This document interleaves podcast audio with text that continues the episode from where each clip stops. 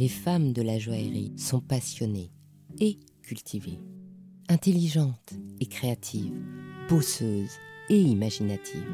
Elles sont brillantes. On imagine le monde des bijoux comme un secteur léger et opulent. La réalité est autre.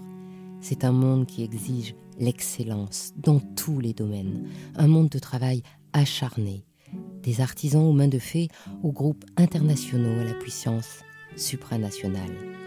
Le monde des bijoux, c'est aussi une certaine image de la France qui s'impose depuis le XVIIe siècle. Et dans ce monde protéiforme, les femmes ont dû se sertir une place. Et elles ont réussi, parce qu'elles sont brillantes. Dans ce podcast, Brillante, je vous fais découvrir non pas l'envers du décor, mais la réalité du monde joaillier au féminin en interviewant les femmes de la joaillerie. À chaque fois, je leur demande un conseil pour une jeune femme qui serait tentée par ce monde où le scintillement de vitrine cache l'exigence du travail et de l'investissement personnel, pour que la jeune génération se prépare ainsi à devenir brillante. Je suis Anne Desmarais de Jotan et je donne une voix aux bijoux. Chaque semaine, vous pouvez m'entendre dans le podcast thématique Il était une fois le bijou ou bien le podcast des grandes et petites histoires et de l'actualité du bijou qui s'appelle Le bijou comme un bisou. Dans ce nouveau podcast, je reçois aujourd'hui une femme brillante, Violaine Dastor, la responsable du département joaillerie de Christie's.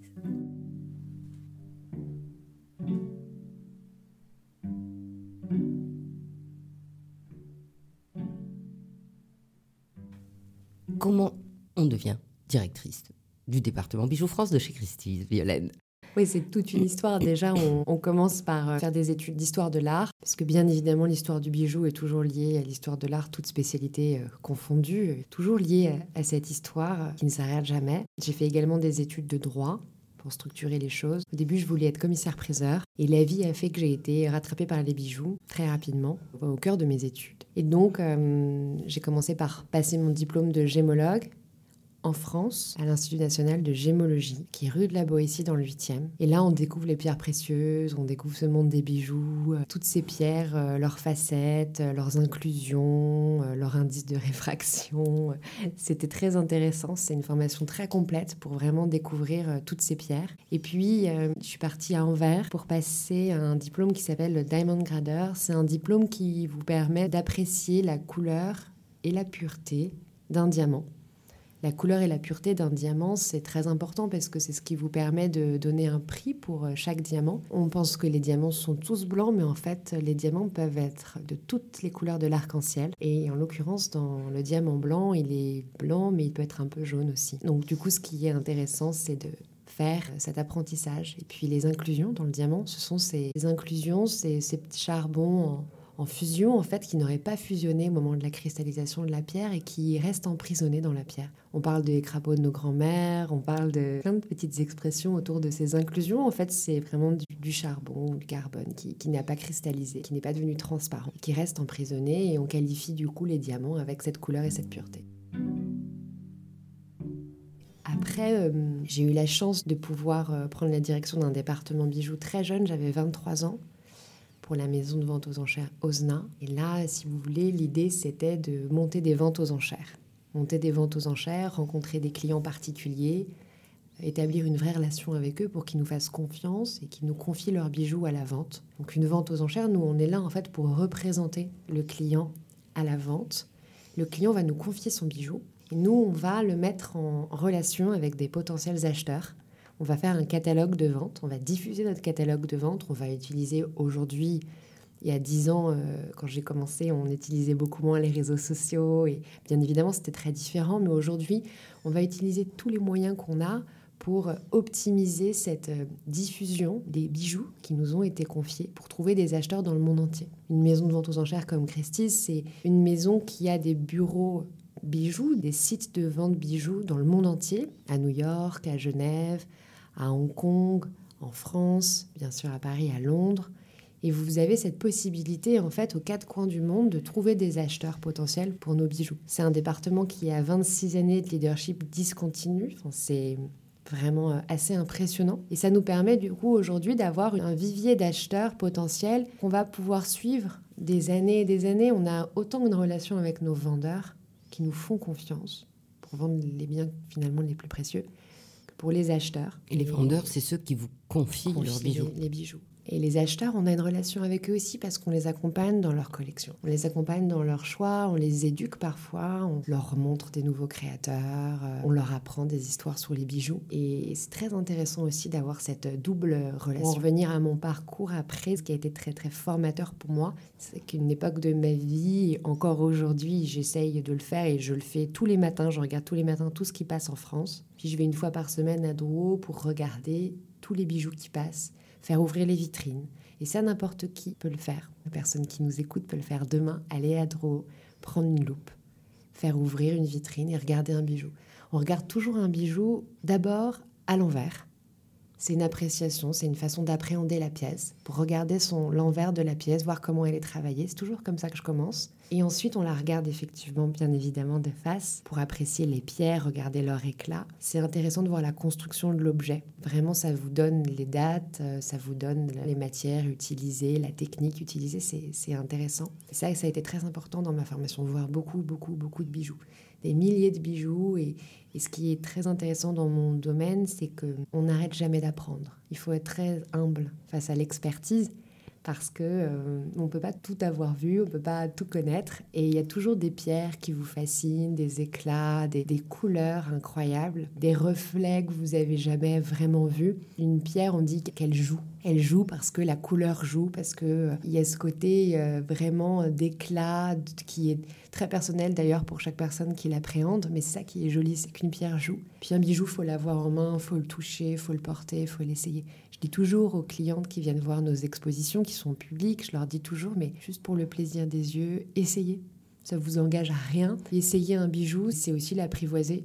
Donc c'est ça qui est intéressant. Et puis euh, j'ai commencé effectivement dans cette maison où j'ai travaillé pendant sept ans et j'ai eu la chance d'être appelée il y a deux ans et demi par la maison Christie's pour reprendre euh, ce département euh, bijoux. J'ai intégré une équipe extraordinaire, une vraie famille et je le dis vraiment sincèrement. C'est assez impressionnant de voir euh, la symbiose et la synergie qui a été créée par François Curiel, par Raoul Kadaka, qui se perdure et qui vraiment euh, voilà, euh, introduit les gens et crée du lien entre tous les spécialistes du monde entier pour travailler tous ensemble vers finalement notre objectif, c'est-à-dire servir au mieux notre client vendeur.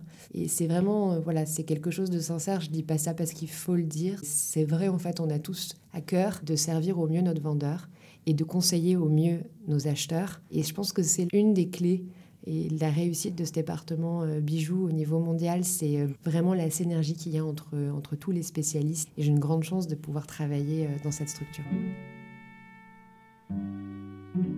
Et si vous me donniez un exemple, c'est-à-dire comment on peut travailler mondialement autour d'un bijou? Travailler mondialement autour d'un bijou, déjà on va recevoir le bijou, il y a toute cette phase d'expertise.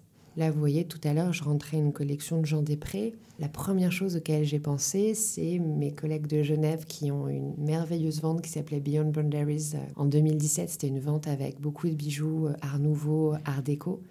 Et ils ont euh, énormément travaillé sur ces pièces-là. Et la force de Christie, c'est-à-dire que je vais euh, envoyer ces pièces, des photographies, des vidéos de ces pièces à mes collègues de Genève et leur dire voilà, on a rentré cette pièce à Paris, qu'est-ce que tu en penses? Comment tu trouves la signature? Comment tu trouves la façon? Est-ce que tu as déjà vu cette pièce? Euh, Ah oui, tu l'as déjà vue, tu l'as vendue dans une vente il y a quelques années, quel est le résultat?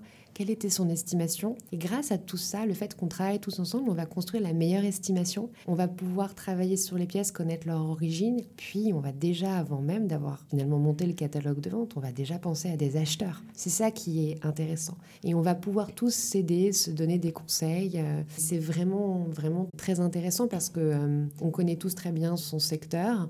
On connaît tous très bien effectivement la région, le pays dans lequel on travaille et on arrive finalement à, tous s'entraider. Et chaque personne dans le département euh, peut aider et peut apporter voilà un conseil, un avis, un plus qui va faire qu'on va mieux vendre encore l'objet qui vient de nous être confié. Donc ça veut dire que si moi j'aime bien euh, Jean Desprez, euh, je viens vous voir et je vous le dis. Et comme ça, quand vous avez une vente, vous me le dites parce que vous dites on a déjà des idées d'acheteurs. Oui, c'est-à-dire qu'on a déjà des acheteurs qui ont déjà acheté dans nos anciennes ventes et puis on recueille euh, les idées, les envies des gens. Effectivement, demain vous me dites j'aime Desprez, bon, je vous enverrai le catalogue juste pour le plaisir des yeux. Peut-être que vous vous positionnerez sur une pièce. L'idée c'est de créer du lien avec les gens mais un rapport sain, un rapport de confiance. Et c'est ça qui est intéressant dans ce métier. On a, on a beaucoup de chance en fait. On, on, a énormément de chance parce qu'on travaille avec des pièces magnifiques, on a des rapports très privilégiés avec les gens, les vendeurs ou les acheteurs. C'est très gratifiant, vraiment.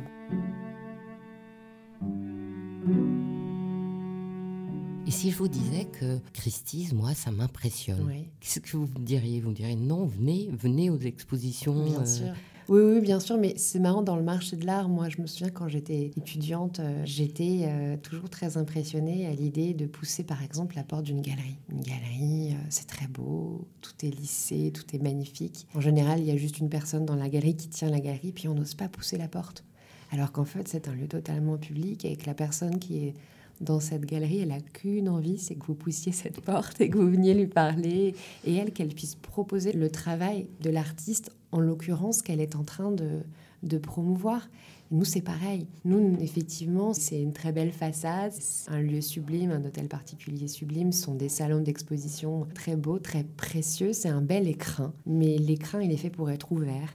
Et bien évidemment, il faut venir nous voir. Nous, on est les plus heureuses du monde quand on nous demande euh, voilà, d'essayer un bijou, que c'est pour le plaisir des yeux, quand un client nous dit Ah, mais ce bijou, c'est genre, je vais pas l'acheter, mais bon, il ressemble au bijou de ma grand-mère et il ressemble peut-être à la bague de fiançailles de ma mère. Et en fait, c'est comme ça qu'on arrive à créer du lien. Et bien évidemment, il faut jamais hésiter. On est une maison de vente aux enchères. On est là pour accueillir les clients. On est là pour euh, accueillir tout le monde. Même les ventes aux enchères, c'est assez intéressant. Elles sont publiques. Même mes clients vendeurs, de temps en temps, me posent la question en rendez-vous est-ce que je peux assister à la vente? Mais bien sûr. L'idée, en fait, c'est que voilà, c'est de faire communier tout le monde autour de ces ventes. Donc oui, il faut assister aux ventes, il faut venir aux expos, il faut rentrer dans les salons. Et pour les passionnés, et même les étudiants ou les gens qui pensent vouloir appréhender ce métier, qui ne savent pas trop comment euh, l'appréhender, c'est extraordinaire de pouvoir venir en salle parce que vous avez 250 lots qui sont complètement libres d'accès, que vous pouvez étudier, que vous pouvez regarder à la loupe et c'est très très important. On essaye de faire venir des groupes d'étudiants aussi pour qu'ils puissent regarder les bijoux. On essaye de faire venir des journalistes aussi pour qu'ils puissent parler de nos ventes parce qu'en fait, d'une certaine façon, et c'est ce que vous faites d'ailleurs dans vos podcasts, vous appréhendez les choses et vous ouvrez en fait une porte aux gens et qui n'oseraient pas forcément euh, ouvrir eux-mêmes, qui n'oseraient pas forcément franchir eux-mêmes. Et c'est une pédagogie bienveillante et nous, on est vraiment là pour le faire également. Personnellement, vous, qu'est-ce qui vous a amené au bijou? Moi, personnellement, ce qui m'a amené au bijou, c'est mon grand-père, du côté de, de, ma famille paternelle. J'avais un grand-père qui avait une foi incroyable en tous ses petits-enfants. Il avait beaucoup de petits-enfants plus de 40.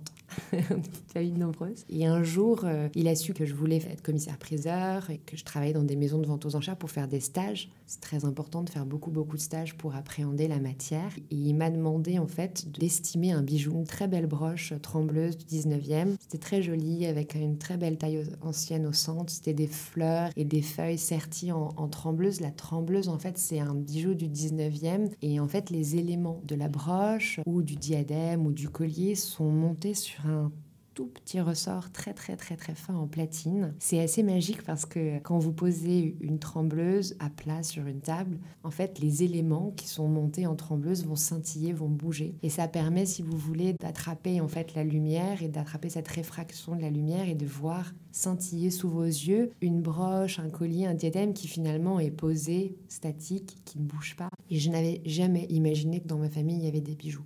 On n'en parlait pas. C'était des bijoux de famille qui avaient été transmis de génération en génération. C'était des bijoux qui n'étaient pas facilement portables et c'est vrai qu'on n'en parlait pas du tout. Moi j'étais toute jeune, j'avais 18 ans et mon grand-père m'a donné ça dans les mains. Il m'a dit voilà, tu veux faire ça dans la vie, bah tiens, estime ça pour moi.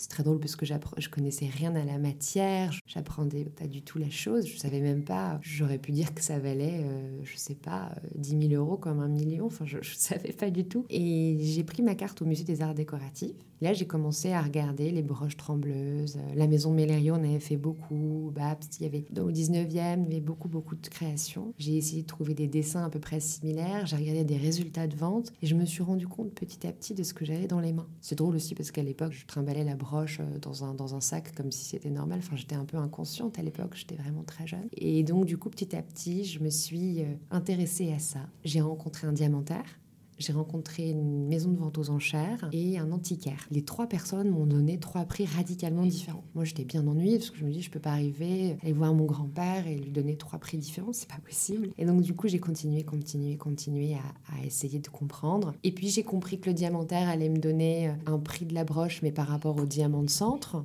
Finalement, la monture ne l'intéressait pas. J'ai compris que l'antiquaire allait me donner un prix, mais beaucoup plus élevé que la maison de vente aux enchères, puisque l'antiquaire, c'était un prix un peu fini, un prix qu'il allait présenter à ses clients. Et j'ai euh, ensuite effectivement déduit que la maison de vente aux enchères allait me donner finalement une estimation assez attractive pour réunir le maximum d'enchérisseurs et peut-être même dépasser le prix de l'antiquaire. Je suis revenue avec ma petite enquête bien rédigée, j'ai tout expliqué. Et vous avez carrément fait un dossier alors oui, c'était intéressant. En même temps, j'adorais ça. c'était juste avant l'été et en septembre, je, allée voir mes parents à l'époque et je leur demandais de commencer cette formation euh, de gémologie. Et j'ai commencé comme ça. En fait, je suis tombée dedans euh, comme ça et je remercie euh, tous les jours mon grand-père de m'avoir aidé à ça. Et D'ailleurs, euh, spontanément, je vous dirais qu'on a vendu la broche en septembre dernier. Et oui, ça a été un, grand moment, un grand, grand moment de, vendre cette broche. Grâce à Christie's, grâce à cette maison, on a pu proposer cette broche dans les meilleures conditions. Et je sais que la personne qui l'a achetée euh, la chérie, la respectera euh, et qu'elle fait partie aujourd'hui d'une collection, qu'elle ne sera pas démontée. Et ça, c'était très important aussi. Parfois, l'acheteur a des idées pour les pièces et qu'il achète. Et le vendeur aussi. C'est très important. Il y a des vendeurs qui nous disent oui, mais cette pièce-là, je préfère la, vendre aussi en vente privée parce qu'on fait aussi des ventes privées. On sélectionne les, acheteurs. Comme ça, le, vendeur est serein. Il, sait que sa pièce va pas être démontée. Il sait que sa pièce va être vraiment choisie par quelqu'un qui chérit la pièce, qui la respecte. C'est très important aussi pour les vendeurs. Vous voyez, il y a un aspect psychologique qui est très important dans ce métier. Il y a l'expertise, mais la psychologie du vendeur et de l'acheteur est très très importante aussi. J'imagine très bien quand on a un, bijou. Un bijou, pour moi, c'est pour ça que je fais ces podcasts. Un bijou, pour moi, c'est signifiant. Ça veut mhm. dire plein de choses. C'est quelque chose de personnel dont la valeur est complètement éloignée quelquefois de l'objet mhm. parce que c'est une valeur sentimentale qui touche. Vous avez tout compris. Je dis souvent à mes clients, l'estimation que je vais vous donner n'a rien à voir avec la valeur sentimentale de la pièce. Parce que la valeur sentimentale, bah, d'ailleurs, elle est très difficilement quantifiable. Mais pour un client, quand je vais lui donner une estimation un peu froide par rapport au marché, si je lui dis 5 à 10 000, 50 à 60 000, lui, il se dit Oh là là, mais est-ce que j'aurais pas pensé 100 Est-ce que j'aurais pas pensé 20 Est-ce que j'aurais pas pensé 5 Et, et c'est très compliqué pour lui. Donc, nous, notre travail aussi, c'est pour ça qu'on fait des études, c'est pour ça qu'on fait des comparaisons, c'est pour ça aussi qu'on travaille tous ensemble à l'international. C'est en fait, c'est pour en fait construire la meilleure estimation et pour justifier notre stratégie au client. François Curiel le dit toujours, on est des aiguilleurs de, gare. L'idée, c'est quand on me dépose un bijou à Paris, je vais me dire, ah, mais peut-être qu'il se vendra, si c'est une pierre de couleur, un diamant de couleur, quelque chose de très rare en pierre de couleur, je vais peut-être le vendre à Hong Kong, parce qu'il y a un marché. Si c'est un bijou avec une provenance historique, un très beau diadème, je vais peut-être le vendre à Genève, parce que dans ces ventes-là, on a beaucoup de pièces historiques, ça pourrait très très bien fonctionner. Et il y a des pièces aussi qui se vendent des très beaux diamants de couleur, des, gros diamants très importants, se vendent aussi à New York. Là, on vient de vendre plus de 2 millions de dollars un, diamant à New York dans une vente online. C'est chaque marché en fait a sa spécialité. Londres, les bijoux 19e se vendent extrêmement bien là-bas. À Paris, on a une indienne Paris Design, bijoux design, avec les bijoux de Belperron, de, de Després, de Boivin. On a, et puis même des très belles pièces de la place Vendôme, parce qu'on est effectivement dans la ville finalement, euh, naissance, toutes les créations viennent de là. On est des aiguilleurs d'égards et, et, on doit finalement euh, montrer aux clients notre stratégie, nos idées, pourquoi on va le vendre à ce prix-là, pourquoi on va le vendre à cet endroit-là? Et aussi pourquoi on va le vendre à cette période-là? Y trois facteurs qui sont assez intéressants à étudier à chaque fois. C'est le timing, l'estimation bien évidemment, et le lieu de vente. Et est-ce que, euh, parce que bon, vous parlez de vente et de vente online, est-ce que justement avec le, le Covid qu'on vient de vivre, il y a une stratégie qui change? C'est-à-dire que j'avais été euh, rencontrer un commissaire-priseur qui m'avait raconté comment il avait eu sa première vente par téléphone dans les années 80. oui, le marché a tellement changé. voilà. Euh, maintenant, la, la, vente en ligne a l'air de se faire totalement euh, facilement, aisément, surtout forcément on comprend avec un public international. Et est-ce que là, il y a encore une accentuation de ce phénomène? Est-ce qu'il y a des changements dans l'approche de la vente? Est-ce que les acheteurs ou les vendeurs ont des comportements différents? Il faut savoir que les ventes online, elles existent depuis déjà très très longtemps. Christie's a été une des premières maisons à organiser des ventes online en 2011 avec la brillantissime collection d'Elizabeth Taylor, rien que ça. Et donc ces ventes online, c'est déjà, si vous voulez, dans notre métier, euh, une tradition. Ce qui est important aussi, c'est de ne pas identifier des ventes online avec des bijoux qui seraient moins intéressants que des ventes cataloguées, avec un catalogue de vente et un commissaire-priseur qui frappe au marteau dans une salle des ventes. Je fais bien la distinction pour que les gens comprennent. En fait, aujourd'hui, dans une vente online, je viens de vous le dire, on peut vendre un diamant euh, plus de 2 millions de dollars comme ce que vient de faire New York, mais ils ont également vendu dans la même vente pour 2 millions de bijoux. C'est une vente qui a fait plus de 4 millions de dollars. Et en fait, aujourd'hui, le online nous permet effectivement de présenter aux clients et de diffuser aux clients de manière différente les bijoux. Mais c'est pas que cette période euh, nous fait finalement changer notre façon de faire parce qu'on le faisait déjà avant. Mais ça va nous permettre de proposer d'autres ventes, de proposer peut-être plus de bijoux. On va curater entre guillemets les ventes. On va créer des ADN pour chaque vente online. Quand on, voit en fait qu'on peut vendre des webs, on peut vendre des groupes de bijoux. Beaucoup de bijoux de vente claire qui se vendent très facilement online. Toutes les collections Alhambra, ça se vend très très bien. Et on arrive à créer des identités. Je pense à une, vente qui a eu effectivement pendant le confinement à New York, est des très beaux bijoux web. Et il y a une identité qui s'est construite euh, autour de ça. Et c'est drôle parce que nous, à Paris, ça nous a permis de consigner deux très beaux bijoux de David Webb créateur extraordinaire, deux très beaux bijoux de David Webb qu'on présente dans notre prochaine vente cataloguée. Donc, ce qui est très intéressant aussi, c'est que ça peut ouvrir en fait aux gens qui n'ont pas osé encore euh, pousser la porte de Christie's, ça peut leur ouvrir ce monde des enchères. C'est là où c'est intéressant. Et le métier, bien évidemment, qu'il évolue, les ventes, elles évoluent. Moi, quand j'ai commencé dans ce métier, les salles étaient pleines. Il n'y avait pas encore beaucoup de téléphones. Aujourd'hui, il y a beaucoup moins de personnes en salle et les gens appellent tous au téléphone ou participent aux enchères directement en temps réel sur Internet. Donc bien évidemment que le métier évolue, mais je trouve que l'online, ça va nous permettre voilà, de curater des ventes avec des ADN très intéressantes par rapport au site de vente. Et puis ça va nous permettre de diffuser encore plus largement nos ventes, trouver des nouveaux acheteurs qui n'auraient pas forcément pensé euh, vraiment euh, tout de suite à acheter avec euh, Park Christie's. On va continuer de développer ce qu'on faisait déjà finalement depuis 2011, mais la tête des gens avec ce qui vient de se passer, avec ce qu'on est en train de vivre aujourd'hui, ça va être plus automatique. Du coup, justement, pendant le Covid, vous avez été euh, célébré, je dirais, par Madame Figaro comme euh, mm. l'un des dix meilleurs Instagram pour rêver. Donc, est-ce que justement, par Internet, il y aurait donc cette, cette idée d'angler euh, les ventes par, par créateur et en même temps d'avoir je ne vais pas dire une mission, mais c'est un peu une idée, une mission de contact humain en faisant mm. rêver les gens et en leur apportant beaucoup plus encore de fonds, c'est-à-dire de renseignements. Qui... De sur voilà. les pièces. On a des contenus, content sur notre site Christie's qui est remarquablement bien fait. Il y a des spécialistes qui travaillent dessus euh, au quotidien pour euh, apporter en fait des contenus très différents par créateur, par type de bijoux. Et ça, c'est vraiment très très enrichissant. Et effectivement, quand vous lisez un content sur Van Cleef Arpels, sur Sur le bijou Art Nouveau, Art Déco. Vous avez à la fin de ces contents en fait des exemples de bijoux qu'on va vendre online, qu'on est en train de vendre online, parce que les ventes online durent plusieurs jours, ou alors qu'on va vendre dans une vente cataloguée, dans une vente aux enchères classique. Il y a tout, effectivement, comme vous le dites, ce côté pédagogique qui est très très intéressant et qui ancre un petit peu l'histoire de chaque maison. C'est vrai que sur Instagram, c'est assez intéressant de, de, pouvoir communiquer avec les gens et de leur expliquer l'histoire de chacun des bijoux, même l'histoire des collections. Des collections très connues comme la Trinité de Cartier, comme le Clos de Cartier, le Loft de Cartier même des histoires Alhambra, pourquoi le, trèfle, pourquoi cette collection. Et c'est intéressant en fait de montrer, de promouvoir ces histoires parce que ça ancre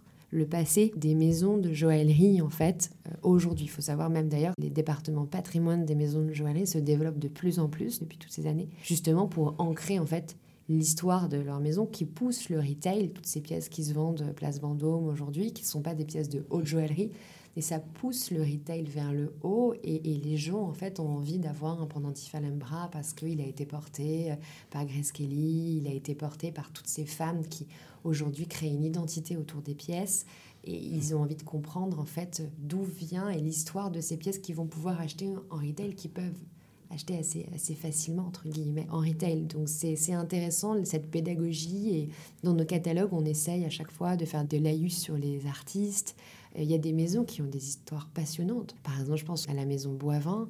C'est une maison qui a quand même eu beaucoup de femmes dessinatrices qui se sont succédées. Et moi, j'ai une cliente notamment qui n'achète que les bijoux d'une certaine dessinatrice, d'une certaine créatrice de cette maison.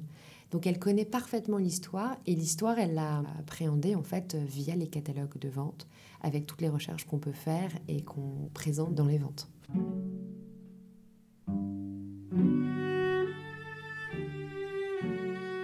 Et donc vous pensez peut-être que c'est ce que moi je sens que l'histoire qu'on va raconter, c'est pas une histoire superfétatoire, c'est pas une histoire euh, qui fait rêver en disant qu'il faut acheter. On se recentre mm. au contraire sur le content, c'est-à-dire en fait la vraie histoire des maisons, la mm. vraie histoire mm. des bijoux. Et c'est pas seulement une volonté de se rassurer, c'est une volonté d'aller vers quelque chose de plus vrai parce qu'il a été ancien, parce qu'il a une histoire, parce que c'est lié au savoir-faire français, parce que mm-hmm. C'est ça. C'est ça qui est passionnant en fait. C'est cette identité. C'est pas juste un produit marketing en fait. L'histoire des maisons, c'est la panthère de Cartier par exemple.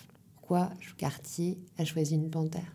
La panthère, c'était le surnom de Jeanne Toussaint qui lui avait été donné par Louis Cartier. Elle était la maîtresse de Louis Cartier. C'était le surnom de Jeanne Toussaint. Et Jeanne Toussaint, c'est une des plus grandes dessinatrices, créatrices de la maison Cartier. Ils se rencontrent juste avant la, Seconde Guerre mondiale et elle prend euh, les rênes de la boutique de la rue de la Paix et elle va être là. Et finalement, euh, voilà, elle va euh, parer de bijoux des Ifelo, Maria Félix, la duchesse de Windsor, des énormes personnalités elle va être au cœur de, toute cette période assez magique, de, cet entre-deux-guerres, qui est assez, une période qui est très très riche en création. Et cette panthère de quartier qu'on voit euh, sur tous les papiers glacés de magazines, c'est Jeanne Toussaint.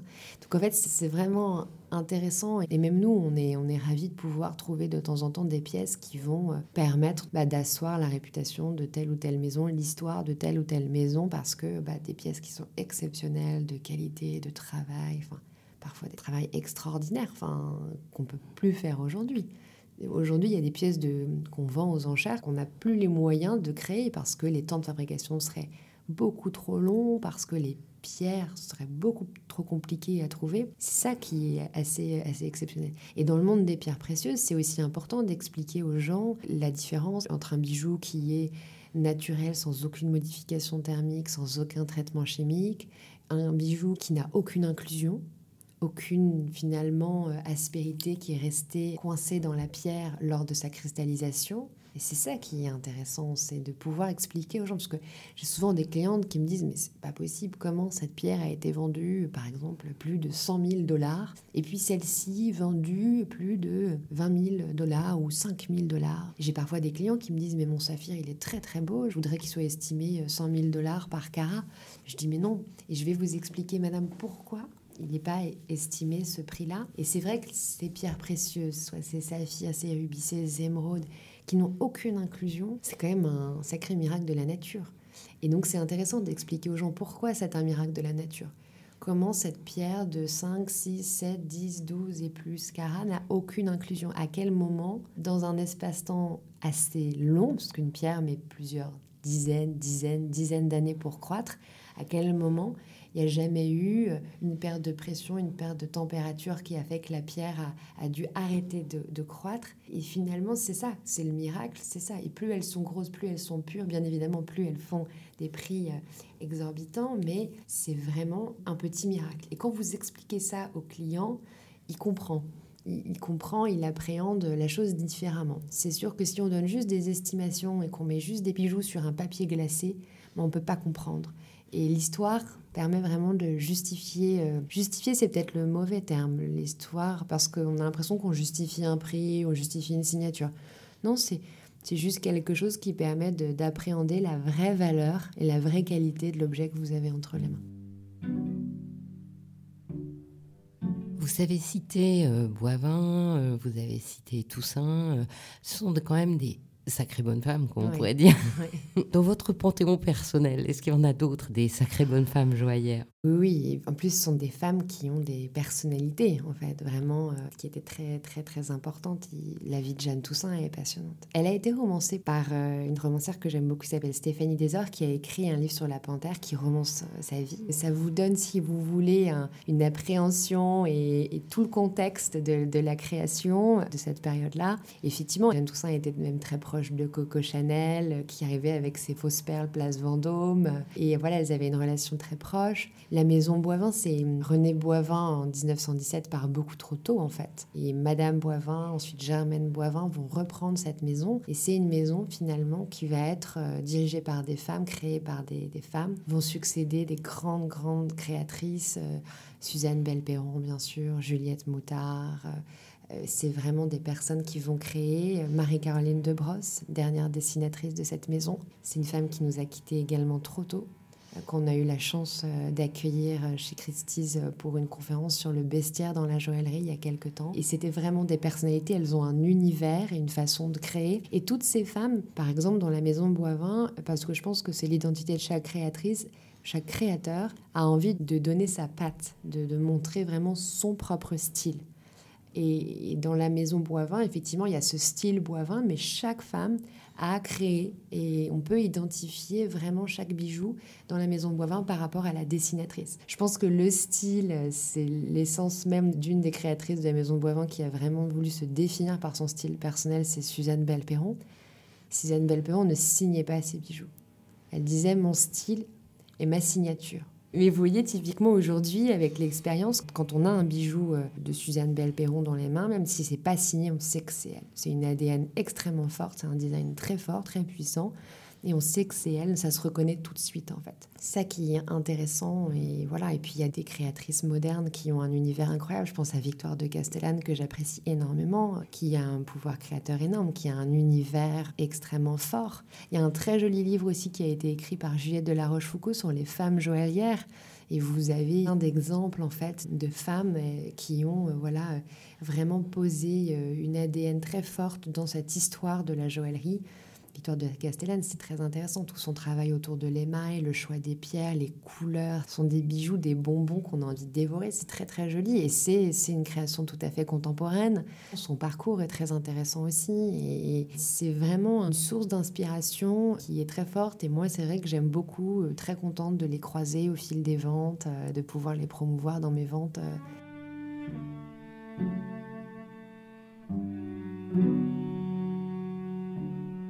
Est-ce que vous croyez qu'en tant que femme, on peut du coup, à la vente, avoir, en dehors de tout le métier que vous avez, puisqu'on a bien compris que c'est quand même un métier d'expertise et de savoir, est-ce que vous pensez qu'il y a une sensibilité différente en tant que femme?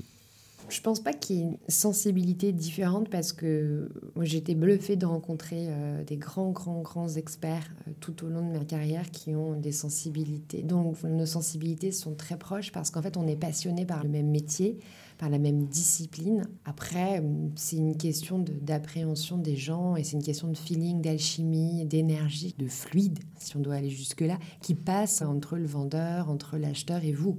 Il y a une sensibilité. Euh, pour des gens passionnés, on est quand même très très proche niveau sensibilité. Donc, homme ou femme, pour moi, il n'y a aucune distinction. Enfin, par exemple, les plus grands business getters euh, de cette maison sont hommes ou femmes. Pour moi, il n'y a pas de différence, c'est vraiment l'appréhension. Il y a des clientes qui, femmes qui préfèrent euh, travailler avec des hommes, des clientes femmes qui préfèrent travailler avec des femmes, des hommes qui préfèrent les hommes qui préfèrent les femmes. Tout ça, c'est très différent dans l'appréhension des gens. L'avantage, pour moi, c'est quand on a la même passion, on parle le même langage, et même on s'enrichit parce qu'on n'a pas la même façon de voir les choses.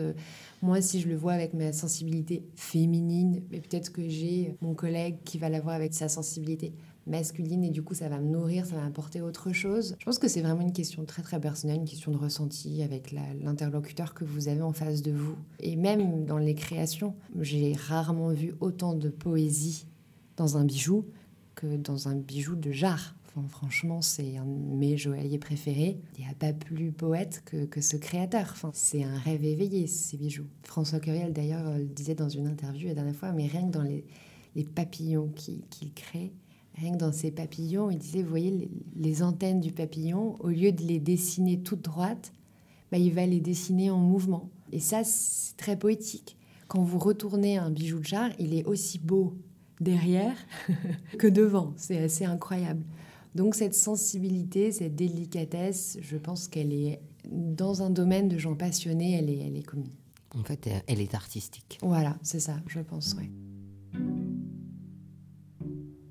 Alors, dernière question. Si vous aviez un conseil à donner à une jeune femme aujourd'hui qui voudrait marcher sur vos traces, je pense que quand on est passionné, toutes les barrières et les portes s'ouvriront. Ça, j'en suis absolument persuadée. Et d'autant plus dans cette maison, parce que les gens qui sont passionnés, qui ont envie d'aller loin et, qui veulent euh, vraiment euh, vivre de leur, de leur passion, euh, ont tout à fait une place ici. Et vraiment une place privilégiée. Ils sont entendus et, et ça, c'est très intéressant. Et mon conseil, c'est de toujours, de toujours et de ne jamais arrêter de regarder des bijoux d'aller les toucher, d'aller les prendre en main. De...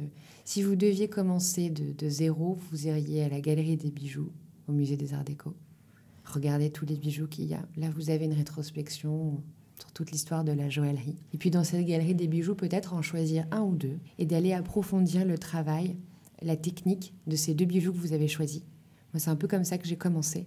Je suis allée à la galerie des bijoux, je me suis dit, voilà, est-ce que si je devais en choisir un ou deux, j'en ai choisi deux et tout mon travail de recherche a démarré autour de ça. Si vous voulez travailler dans le domaine des enchères, il faut suivre les ventes aux enchères, il faut aller aux expositions, il faut aller à Drouot, faire ouvrir toutes les vitrines acheter une petite loupe, ça coûte une dizaine d'euros, et commencer à regarder et, appréhender. Et cette loupe, le monde des merveilles qui s'ouvre euh, sous vos yeux, et, et c'est vraiment très très intéressant. Et surtout ne pas hésiter à poser des questions, poser des questions. On est là pour transmettre ce qu'on aime parce qu'on on adore ce qu'on fait, donc on est très content de le transmettre.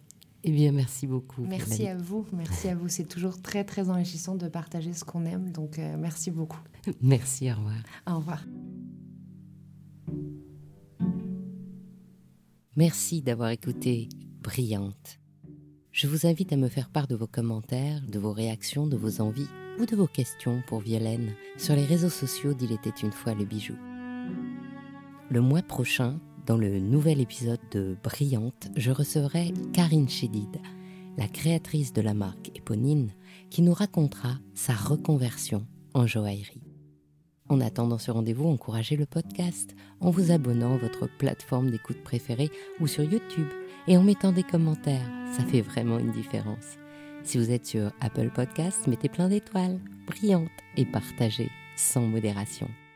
Je vous souhaite une semaine brillante et vous donne rendez-vous dimanche prochain sur le podcast Le bijou comme un bisou. En attendant, soyez brillante.